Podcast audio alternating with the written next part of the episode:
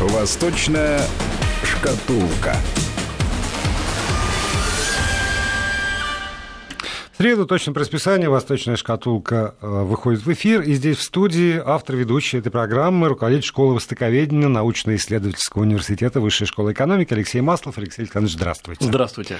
Я бы хотел, чтобы мы начали этот разговор с предстоящего саммита АТЭС. 10-11 ноября руководители э, практически всех стран Азиатско-Тихоокеанского региона, огромный совершенно регион, собираются во Вьетнаме для того, чтобы и вот здесь, собственно, и знак вопроса, и многоточие сразу. Для того, чтобы самая э, обсуждаемая новость, конечно, это встреча, возможная на полях саммита президентов США и Российской Федерации, но э, не только ведь этим исчерпывается э, повестка дня этого саммита. Насколько вообще сегодня, что такое АТЭС, под чьим крылом, если она под крылом, mm-hmm. и насколько важна России эта организация, насколько важна?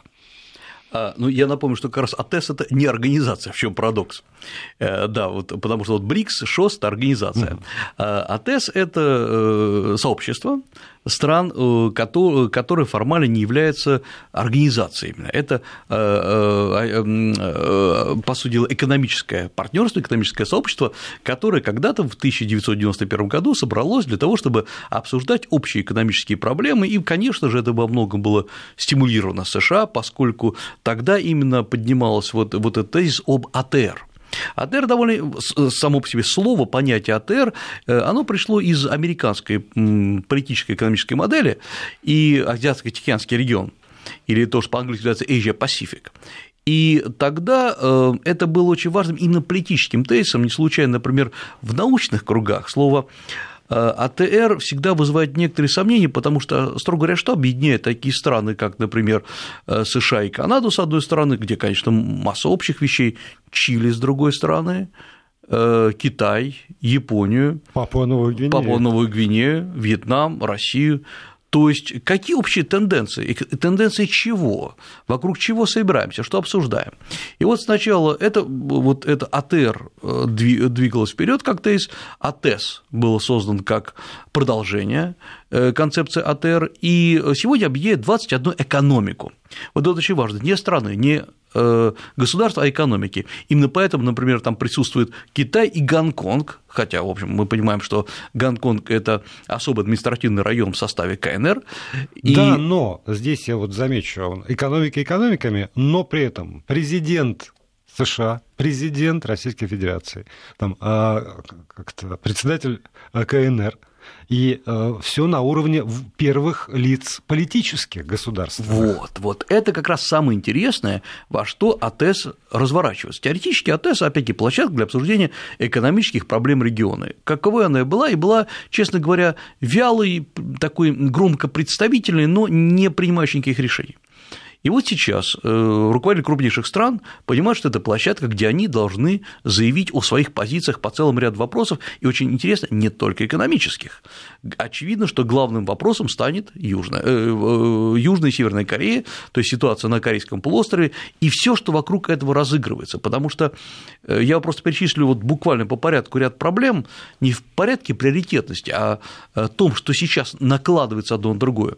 Ну, во-первых, США долго время лоббировало, лоббировало э, транстихоокеанское партнерство, от которого потом Трамп отказался молчаливая сцена, Япония в растерянности, все понимали, что ТТП – это то, что будет противостоять Китаю, росту Китая, и вдруг США, которые, казалось бы, заинтересованы в этом, выходит из этого партнерства, потому что США считают, что слишком много денег должно тратиться на его поддержание, и слишком вот эти глубокие механизмы интеграции, а речь идет и о тарифном регулировании, и о регулировании проблем качества, все это съест настолько много времени, что лучше пока не ввязываться, поскольку у нас Америка прежде прежде всего, как говорит Трамп, значит, давайте мы уйдем отсюда. Япония, которая искренне рассчитывала, что вот сейчас это будет стимулом ее поддержки в Азии, э, Китай, который просто в прямом смысле окружил Японию своими интересами, своими э, капиталами, э, отодвинется. И вдруг Япония осталась один на один. То есть не осталось организации никакой, это первое. Тут же Китай выступает с другим предложением. Давайте сделаем всеобъемлющее азиатское экономическое партнерство. Где участвуют в том числе и те страны, которые входят и в АТС, и в АСИАН, и Китай тут же. То есть это расширение старой формулы АСИАН плюс 1, АСИАН плюс 3, э, и в этом плане здесь же Китай лидирует. И что получается? Япония, э, Корея, Вьетнам, которые собирались входить в ТТП, э, их затягивает сейчас другую организацию, но которая базируется по сути дела, на тех же сложных механизмах интеграции. Зачем надо было торпедировать ТТП, в то время как Китай сейчас перехватывает инициативу вот с этим всеобъемлющим партнерством? Это будет вынесено на э, АТЭС, естественно. У каждой страны свои обиды, на мой взгляд. Трамп будет, очевидно, на АТЭС давить э, тем, что э, в чем вообще еще Америка, надо понять, заинтересована.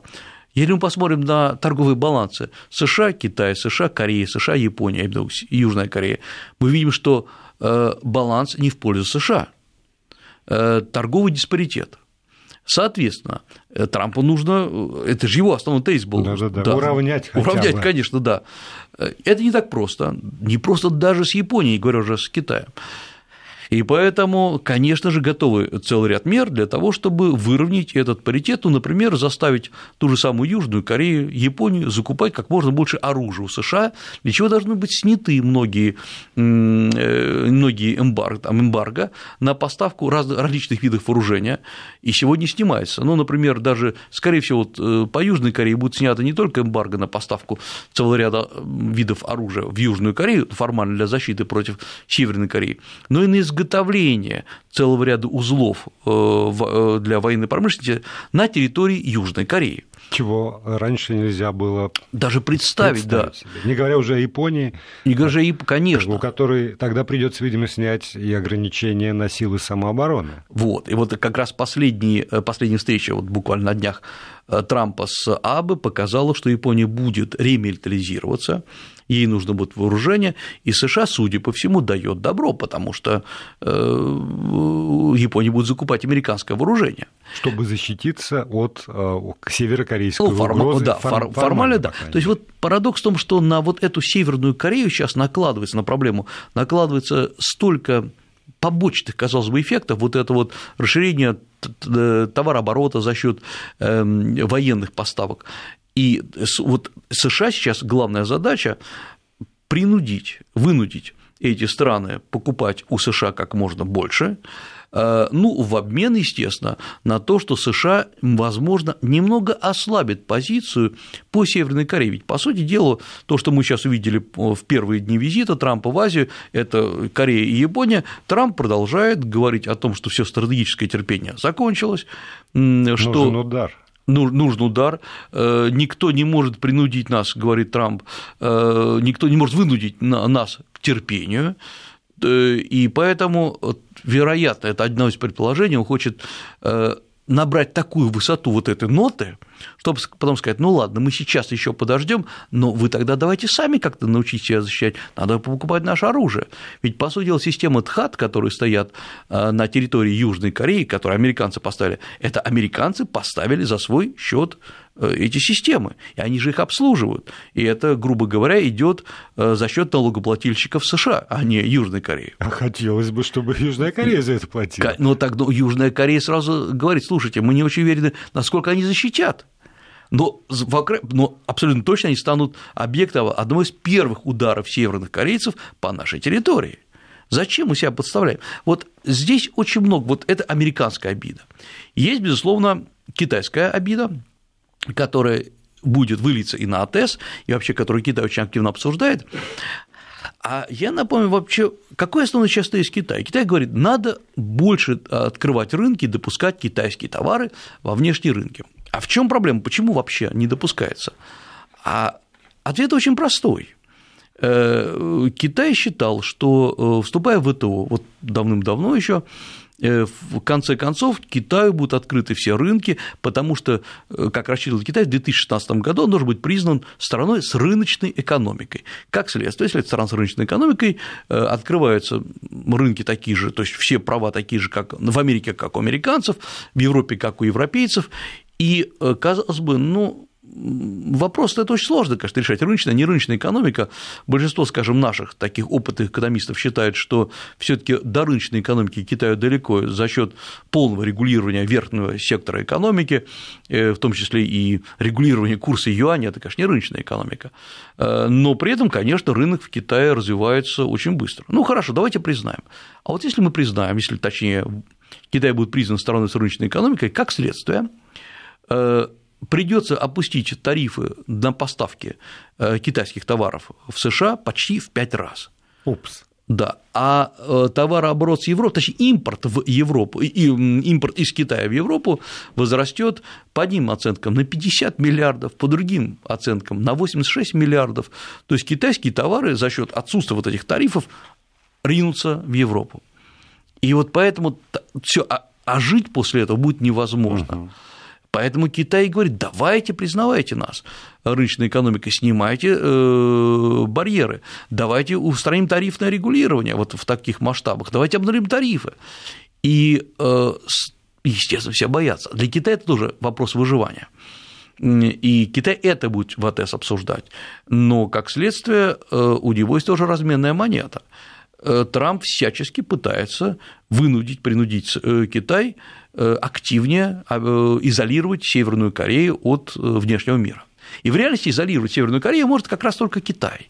Ну, потому что, во-первых, он находится, в, так сказать, впритык вплотную к Северной Корее, во-вторых, действительно, именно Китай является основным поставщиком топлива, продовольствия в Корею. То есть это такие стратегические товары.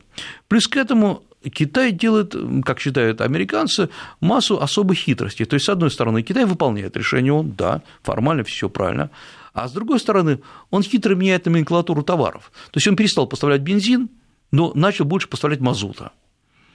Э, и если мы видим, что если в феврале 2017 года э, поставки топлива из Китая в Корею упали до нуля, сейчас они опять вернулись на прежний уровень, а закрылись в при э, граничных городах закрылись многие корейские кафе на территории Китая. Э, корейская рабочая сила уехала, действительно, Китай, э, Корея, Северная Корея несет потери, совокупно почти, как считается, почти 500 миллионов долларов поступает за счет северокорейских рабочих из Китая и из России в бюджет Северной Кореи. Все, их высылают, то есть не продлевают контракты, они уменьшаются. Да, это правда. Целый ряд городов, например, на реке Ялу, это который разделяет Северную Корею от Китая, в прямом смысле опустили, потому что северные корейцы обслуживали эти города от начала до конца, а жили там и китайцы, и северные корейцы. Особого производства там не было, но вот эти маленькие ресторанчики, кафе, э, какие-то кустарные производства, они, конечно, давали прирост. Действительно, все, их убрали. Э, кстати говоря, за это подорожал целый ряд китайских товаров, потому что северные корейцы мало брали. Но, с другой стороны, э, начинаются проверки, мы видим, что целый ряд банков, по крайней мере, опять-таки по утверждению американцев, продолжают обслуживать северокорейские капиталы, и из-за этого э, Трамп требует э, объявить эмбарго на деятельность банков том числе, например, банков, которые непосредственно официально занимаются северокорейскими деньгами. Там в чем, собственно, сама система? Северная Корея продавала и продает уголь, э, ряд металлов во внешний мир, продает через Китай. И деньги, насколько можно понимать, задерживаются в китайских банках для того, чтобы потом Северная Корея на эти же деньги абсолютно официально долгое время закупала какие-то виды товаров, в том числе, как считается, и товары двойного назначения. И вот Китай объявил, что стоп-машина, деньги блокируются, э, но при этом Америка обвиняет э, что целый ряд банков, где открытые счета, возможно, на подставных лиц, формально не северокорейские, продолжают вести какие-то странные перечисления, закупки. Э, и вот поэтому США пытается надавить на Китай, чтобы вообще все было прекращено. Китай в, двойном, в двойственном положении. Во-первых, есть как ни странно, на мой взгляд, Китай знает, понимает Северную Корею значительно лучше на порядок, чем США. В том числе хорошо очень знает, что никакого, по крайней мере, сегодня экономического кризиса в Северной Корее за счет э, санкций не наступило. Э, даже по отчетам э, Банка Южной Кореи, вот, который опубликован буквально на прошлой неделе, в Северной Корее стабилизировались цены на продукты питания, они не растут, а, например, цены на недвижимость начинают расти, бум начинается недвижимости в Северной Корее. Что всегда показатель как раз роста. Экономики. Да, конечно, потому что ну, квартиру не покупают из последних денег. Э, у США, судя, опять-таки, по многим публикациям, по крайней мере, журналистским, кстати говоря, многим экспертам, представление о том, что Северная Корея такая вот немножко деревянная страна, то есть где все ходят строем, где кругом развешаны портреты лидеров Северной Кореи, где экономика абсолютно социалистическая в таком книжном варианте этого ну, слова. Да, еще когда на, на, на пунктах выдачи риса да, выдают да, да. рис и все. Да, да, да. Ну, вспомните вот этот вот смешной фильм, который, помните, корпорация Sony сняла э, про Ким Чен Ына, после чего взломали серверы Sony, якобы, ну, а может быть так и есть северокорейские хакеры, где показывается, что в Северной Корее вместо витрин, э, в витринах просто выставлены картинки овощей, фруктов и так далее.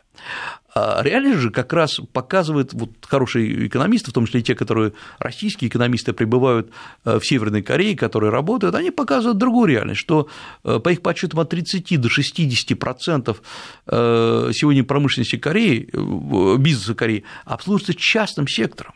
Частный сектор развит в Северной Корее. Северная Корея адаптировалась к санкциям. Это не значит, что она будет расти, это не значит, что сейчас там будет какой-то промышленный бум, но это значит, что те санкции, которые сегодня объявлены, не задавят Северную Корею быстро. Да, экономика будет падать, да, это будет ухудшаться ситуация, но не завтра. Америка рассчитывала, что вот завтра все это будет, потому что никаких, так сказать, авуаров, никаких э, больших запасов в Северной Корее нету. Нет, есть. Блицкрик не Блицкрик, получился. да, не получился. Поэтому э, основная задача сделать так, чтобы Северная Корея по мнению США, лишилась основных э, компонентов для развития своей экономики, даже не ядерной программы, полностью лишить ее бензина, мазута, любых горюче-смазочных материалов, э, то есть чтобы перевозить было не на чем практически.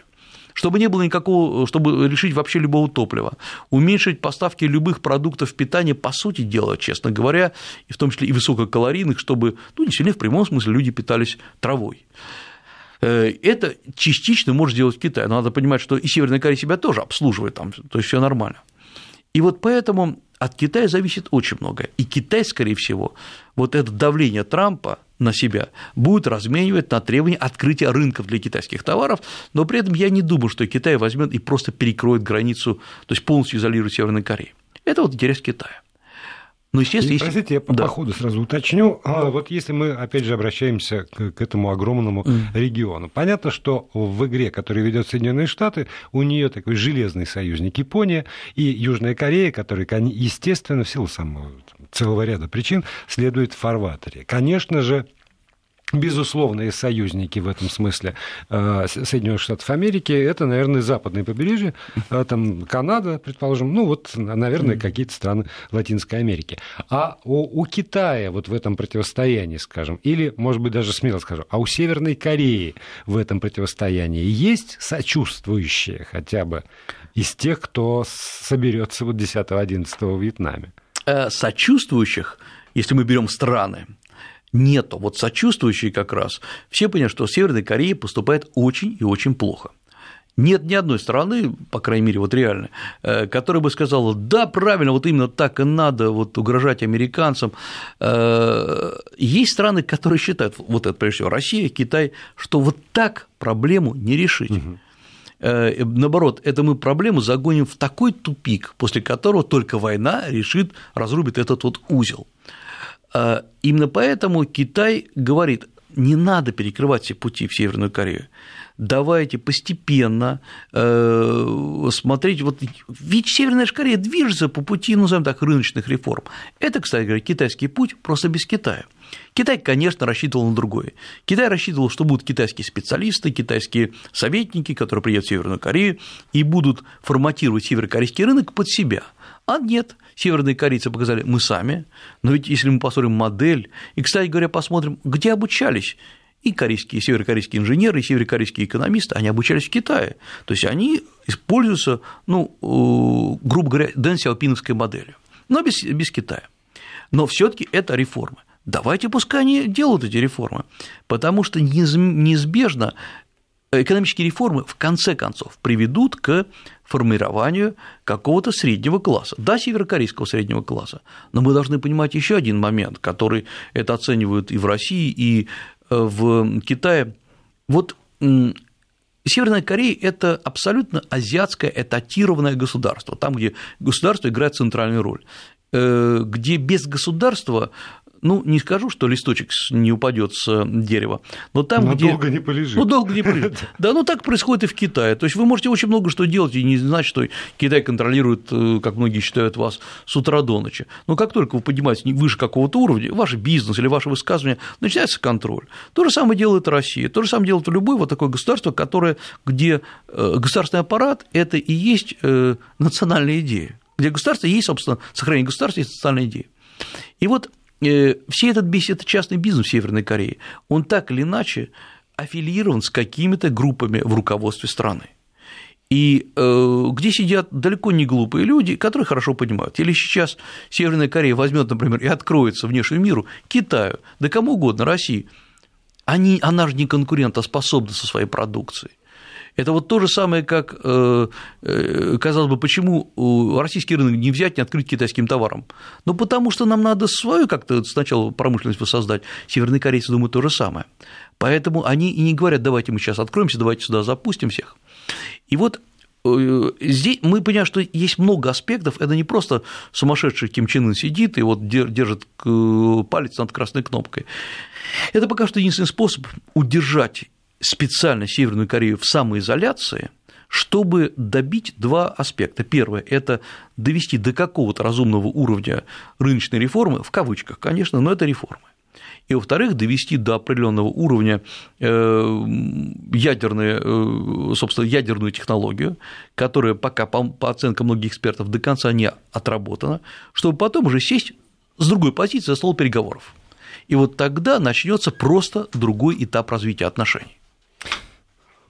Посмотрим, насколько удастся той или другой стороне это сделать. Мы сейчас прерываемся на новости, а в студии остается автор ведущей программы «Восточная шкатулка» Алексей Маслов. Если у вас по ходу возникают какие-нибудь а, вопросы или потребность комментировать происходящее в студии, то не забывайте 8 903 170 63 63 в WhatsApp и Viber, номер, по которому можете присылать свои комментарии, либо пользоваться старым добрым смс-порталом 5533, короткий номер и слово «Вести».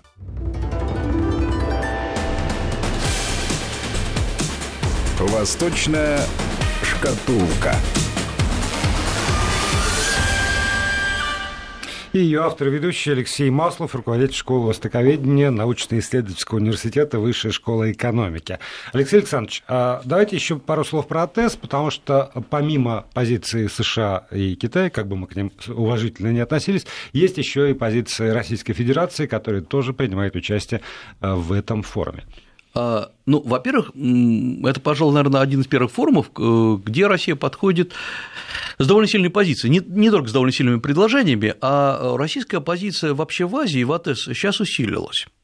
Э, и я поясню почему. Россия впервые начала вот за последние несколько лет э, разобрать, мы уже об этом говорили, диверсифицировать свою политику в Восточной Азии и в Азии в целом и пытается переналадить отношения эм, со странами АСЕАН, Юго-Восточной Азии, эм, выпрямить отношения с Японией. Кстати говоря, вот буквально сейчас Трамп ездит у нас по Азии, э, так э, у нас же по Азии сейчас ездит и Галушка, ездит и зам э, министра зампромторга, Министерства промышленности, где заключают целый ряд договоров. Ну, например, вот чтобы было понятно, с чем мы подходим, буквально там, вчера, позавчера, вчера мы Э, были проведены очень удачные э, переговоры с э, Южной Кореей, то есть вот как раз та страна, которая крайне озабочена тем, о чем мы говорили вот в предыдущем, за предыдущие полчаса, и, казалось, был очень маленький товарооборот сейчас с Южной Кореей, ну, не более, чуть меньше 10 миллионов долларов,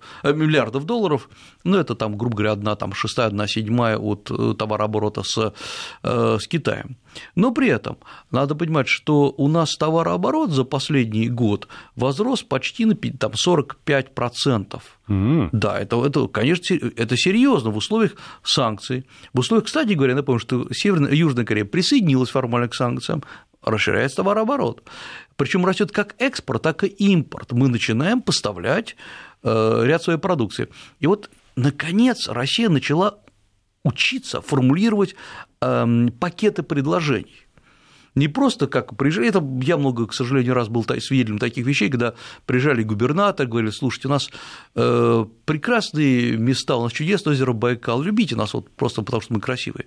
Это я не преувеличиваю. Сейчас, например, в Южной Корее Россия предлагает все таки продавать суперджеты наши, сложные переговоры идут, насколько я понимаю, но все же.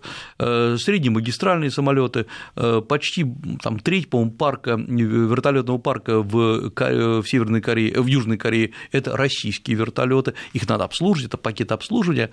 Э, наконец, мы предлагаем увеличить поставки, например, алюминиевой продукции, Э, в Южную Корею, и для того, чтобы быть конкурент, конкурентоспособным, обнулить тарифы. Сложный вопрос, но правильный вопрос поставлен.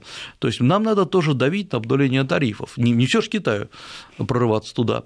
Ну и, наконец, правда, у нас есть еще вот большая сейчас э, проблема возникает в 2018 году, то есть в следующем году заканчивается соглашение по э, деятельности э, там, вот этой корпорации, завода корпорации Hyundai в России, когда Hyundai были предоставлены колоссальнейшие э, налоговые льготы.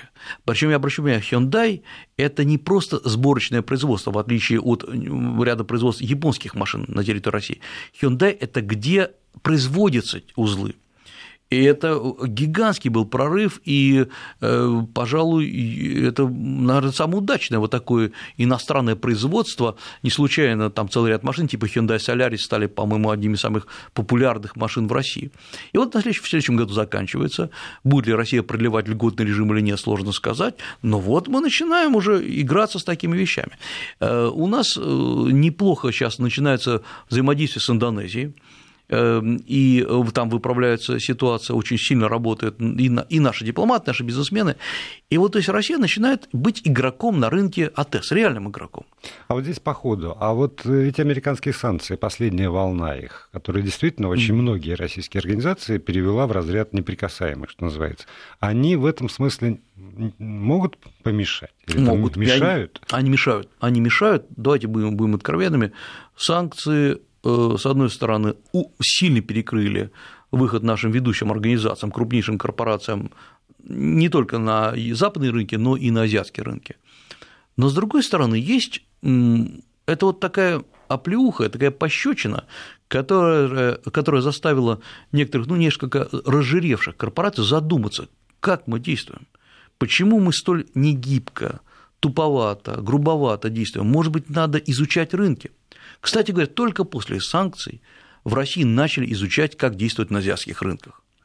Не только на китайском рынке, мы вдруг увидели, что помимо Китая есть рынки Малайзии, э, Таиланд, именно рынки, не туристические, угу. а именно рынки настоящие, Индонезии, где проживает 260 миллионов человек и где можно что-то продавать и покупать. Главное, сформулируйте нормальное предложение, сформулируйте на индонезийском языке, китайском языке, японском. Найдите, что им интересно. Найдите. И вот впервые э, это все началось. Кстати говоря, первый этап, вот мы как-то тоже об этом говорили, у нас был этап масса шелухи, какие-то разные посредники, какие-то ассоциации торговые, какие-то э, ассоциации, э, какие-то деловые советы, которые только мешались. И вот, наконец, э, серьезные производители российские поняли, это не помощники. Надо самим садиться, возможно, приглашать каких-то советников, но в любом случае самим формулировать предложение. Грубо говоря, какие-нибудь алтайские производители муки российской, они знают, сколько стоит мука, как ее продавать, им не нужно посредников, им нужно понимание того, кто-то объяснит, как, сколько это, грубо говоря, стоит, чтобы вывести на рынке. И вот мы смотрим, что сегодня э, российская промышленность немножко прорывается на эти рынки, но надо здесь быть реалистами на э, вот эти заявления, что мы скоро захватим, я, к сожалению, слышу это и на уровне министерства, то мы прорвемся на азиатские рынки. Нет, надо понимать, что рынки жесткие, они реагируют. Вот после прорыва всегда идет чаще стагнация, потому что это конкурентная среда, и мы конкурируем там не только с американцами или с британцами, которые во многом контролируют эти рынки, мы конкурируем даже с индонезийцами на китайском рынке, мы конкурируем с филиппинцами на китайском рынке, за э, индонезийский рынок, мы конкурируем с малайцами и с китайцами, это очень конкурентная среда. И в этой среде задействованы тысячи суперспециалистов, вот это не надо забывать. это на, от уровня корпораций, корпоративного бизнеса до уровня государств или, наоборот, мелкого бизнеса. И в этом плане сейчас мы на, нашли вот эту дорожку, как дальше действовать. А вот стать серьезными игроками на рынке АТС нам пока что не удастся. И здесь много зависит от того, что мы производим. Потому что пока, э, если мы посмотрим на экспортно-импортные балансы России, пока у нас зависимость от э, экспорта э, энергоресурсов, топливных ресурсов растет, не уменьшается. И она будет возрастать, потому что это пока что единственная продукция, которая очевидно востребована.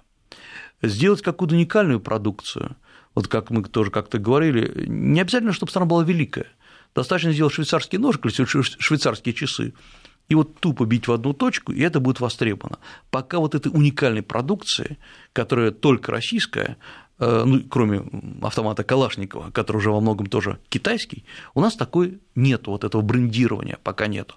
Много что недоработано.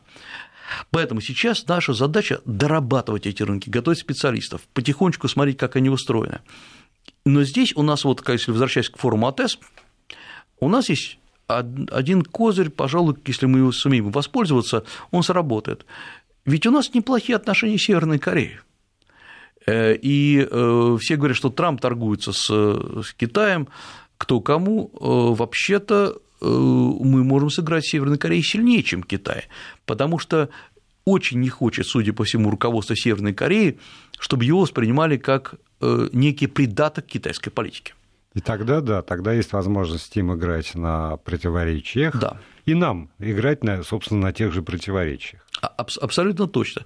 И самое главное, очевидно, это, в общем, не скрывается, что э, администрация Трампа пытается сейчас предложить целый ряд преференций китайцам, но одна из этих, одно из этих условий – это то, что Китаю все-таки надо держаться некого центрального положения, а не двигаться ближе к России, или точнее не позволять России слишком близко подходить к Китаю.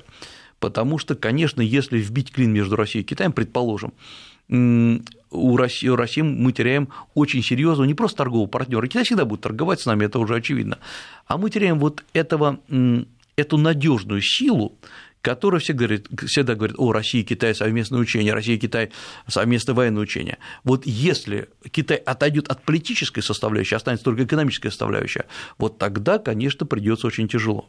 Поэтому Китай пока это самый надежный в этом плане партнер для нас. И э, на ТЭС, безусловно, главный вопрос будет Северной Кореи, и вообще стабилизация ситуации, э, противодействие хакерским атакам, вот это вот как раз наше предложение обсудить информационную безопасность. Э, поэтому парадокс в том, что АТЭС за счет последних событий из экономического сообщества превращается в абсолютно политическое, или даже сказал, сообщество по безопасности.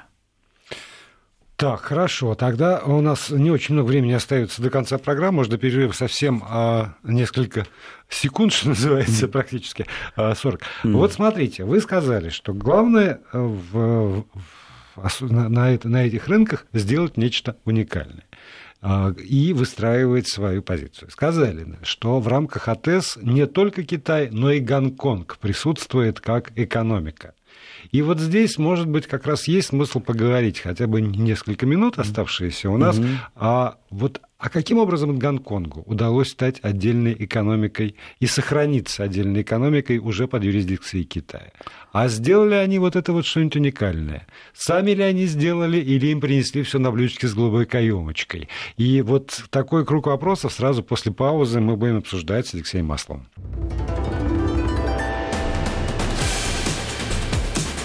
Восточная шкатулка.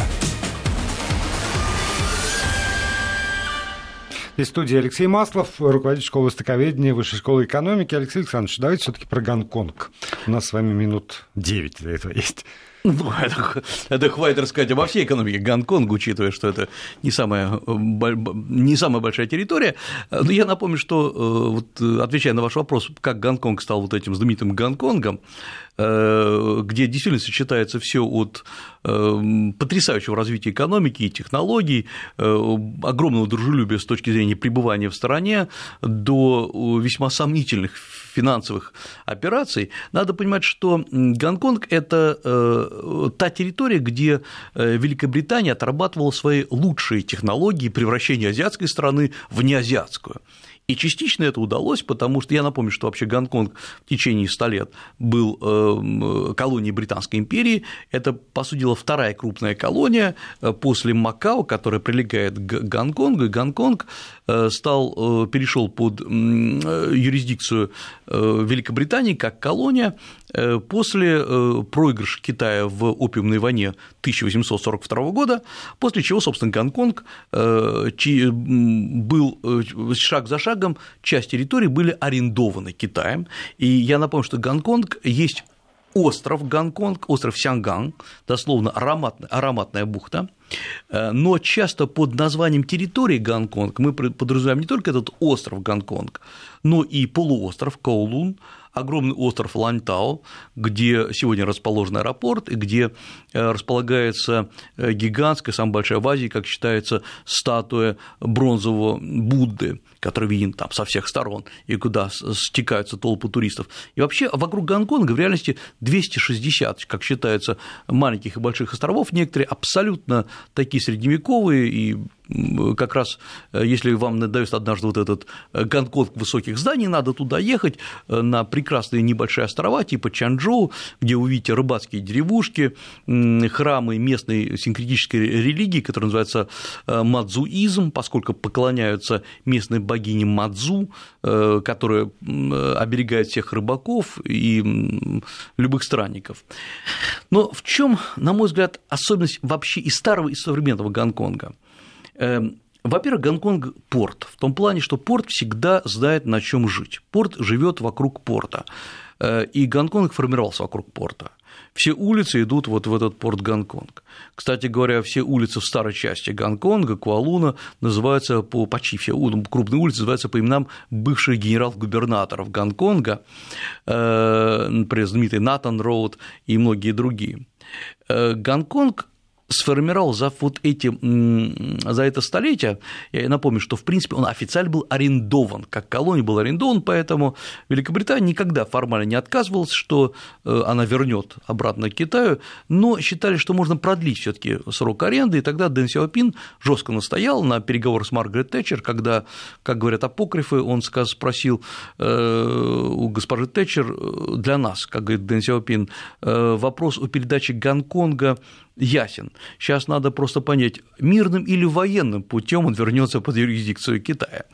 И, э, собственно, Гонконг, да, выбрали мирный. Да, выбрали мирный. Поэтому э, главный был вопрос, как его конвертировать, этот Гонконг, в Китай. Потому что в момент передачи в 90-х годах, конечно же, Китай э, по уровню жизни, по уровню дисциплины был значительно ниже Гонконга.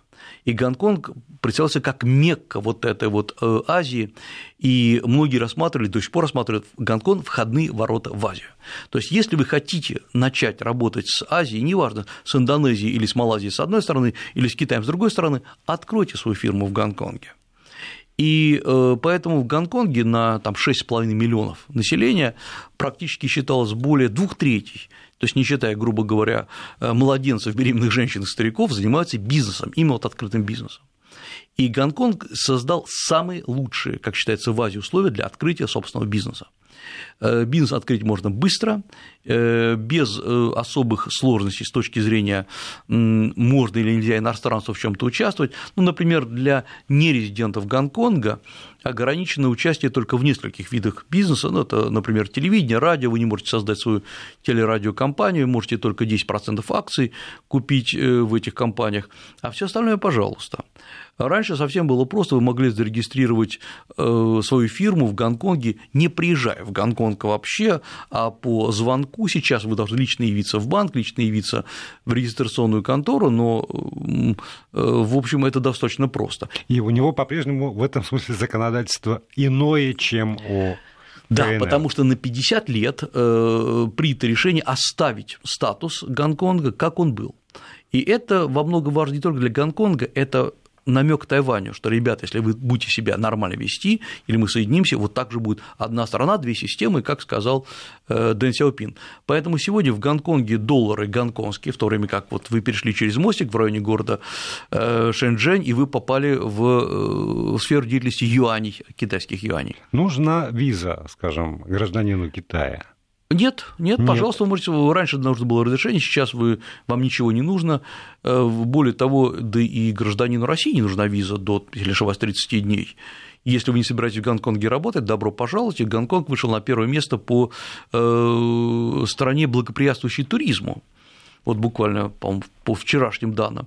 А, есть и другой момент. Вот в Гонконге, представьте, это такая кусочек Англии до сих пор сохраняется в Азии. Но есть несколько парадоксов. Например, э, в Гонконге есть э, своя монетарное агентство, которое выполняет обязанности Центробанка, но при этом э, сама по себе валюта имитируются деньги не вот эти вот Центробанком э, Гонконга, а имитируется банками HSBC, банком HSBC, э, э, британскими, банком Китая, то есть это как американская система, где федеральная резервная система и государственное казначейство начинают перетягивать друг на друга вот это вот одеяло, кто что сколько должен выпустить. Плюс к этому в Гонконге есть еще одна очень интересная вещь, Гонконг сейчас начал резчайшим образом противодействовать любому отмыванию капитала. Действительно, судя по всему, через Гонконг проходило очень много таких вот операций, но сейчас под давлением и КНР с одной стороны, и британцев с американцами с другой стороны, э, Гонконг стал оздоравливать свои капиталы. И это, как ни странно, привлекло больше честных капиталов, потому что в Гонконге отлично работает сама по себе финансовая система. Плюс Гонконг еще сделал одну интересную вещь, которую, на мой взгляд, должна делать любая страна, которая собирается рвануть вперед. Гонконг начинал и, собственно, продолжает сейчас оздоровление образовательной системы. В Гонконге самое большое количество университетов на душу населения. И Гонконг перенял многие черты Сингапура, где образование идет на английском языке. И в Гонконге большинство университетов преподают на английском языке.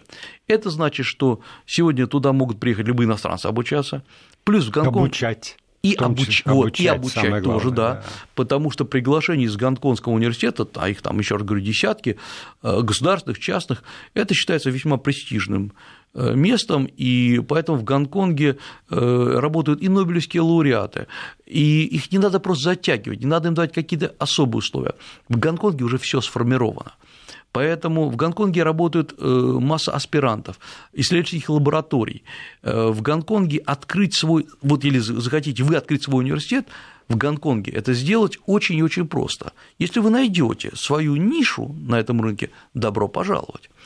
И вот оказалось, что это маленькая территория, она действительно очень маленькая, она отлично отлажена для жизни. Да, она застроена, да, там э, часто бывает по вечерам грязновато, мягко говоря.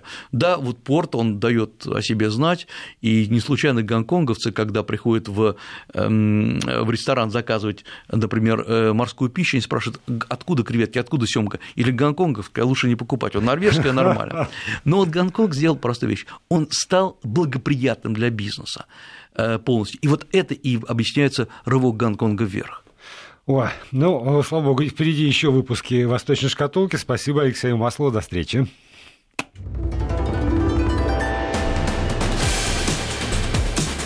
«Восточная шкатулка».